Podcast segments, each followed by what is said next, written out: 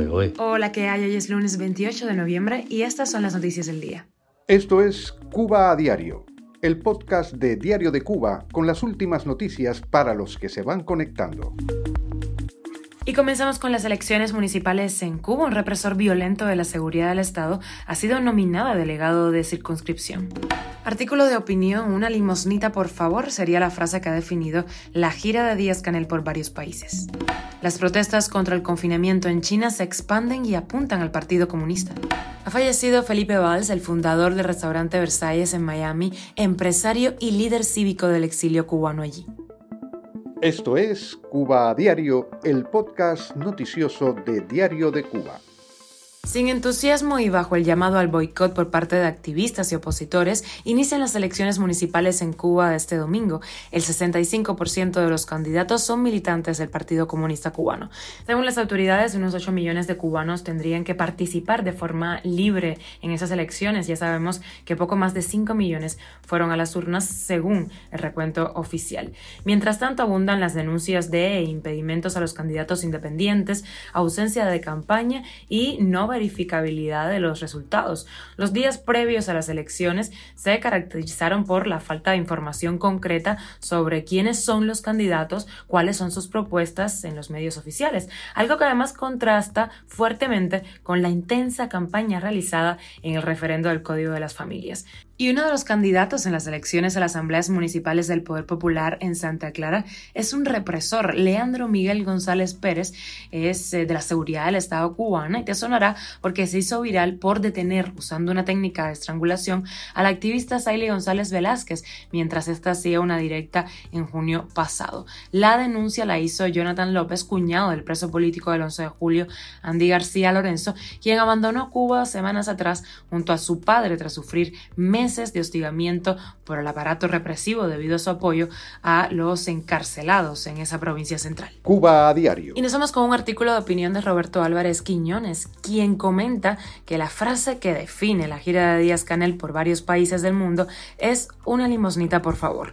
En China, pese a los halagos del gobierno cubano, solo obtendrán declaraciones políticas de apoyo y algún que otro acuerdo que puede o no cumplirse. Cuba no tiene ya cómo aportar nada en ningún acuerdo de colaboración ni con China ni con nadie, ni siquiera mano de obra. Los trabajadores calificados e ingenieros emigran o se niegan a trabajar para el Estado. El gobierno cubano ya no cumple ni siquiera con el compromiso mínimo adquirido de suministrar anualmente a China 400.000 toneladas de azúcar.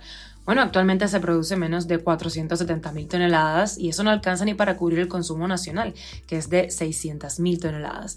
En Argelia, Díaz Canel logró el perdón de todos los intereses pendientes de la deuda que Cuba no ha pagado ni pagará nunca, o hasta nuevo aviso. También cayó por ahí una central eléctrica y logró que se reanudara el suministro de petróleo a la isla.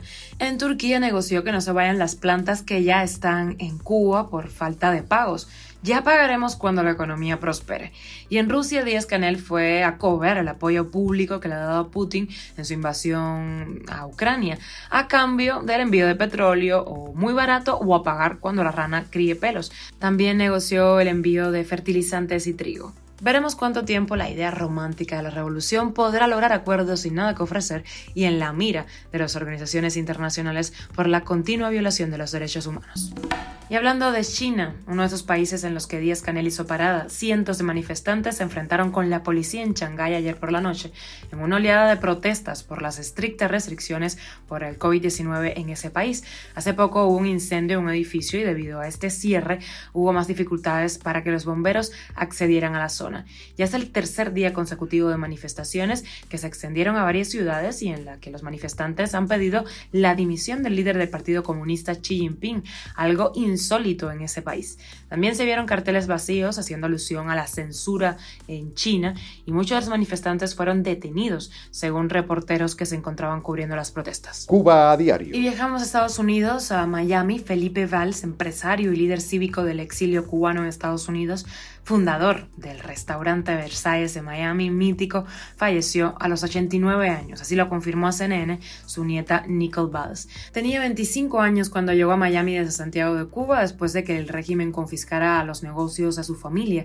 El Versailles, ubicado en la emblemática calle 8 de la ciudad de Florida, es el principal punto de reunión de la comunidad cubana en el exilio desde que abrió sus puertas hace 51 años. También punto de concentración de activistas y miembros de la comunidad cubana en el sur de la Florida, fundamentalmente para manifestarse sobre temas políticos que implican a la isla. Por sus salones han pasado incluso presidentes estadounidenses como el demócrata Bill Clinton y los republicanos George Bush y Donald Trump. Se ha convertido en un punto de medición del voto cubano, una comunidad fuerte en la Florida. El nombre del local se dio por casualidad. Valls no sabía cómo decorarlo y se encontró bueno con un amigo, artista, que tallaba espejos inspirados en los del mítico Palacio francés. Esos espejos llenaron el restaurante también con candelabros y el autoproclamado restaurante cubano más famoso del mundo adoptó así su extraño nombre y su estética kitsch. Y con la extra rapiditas alrededor del mundo, España y Alemania empatan en la Copa del Mundo. España jugará el próximo jueves contra Japón y la OTAN denuncia que Rusia está utilizando el invierno como arma de guerra. Esto es Cuba a Diario, el podcast noticioso de Diario de Cuba, dirigido por Wendy Lascano y producido por Raiza Fernández. Hasta aquí llegamos, gracias por acompañarnos. Recuerda que estamos contigo de lunes a viernes en Spotify, Apple Podcast y Google Podcast, SoundCloud, Telegram y síguenos en nuestras redes sociales. Yo soy Wendy Lascano y te mando un beso enorme.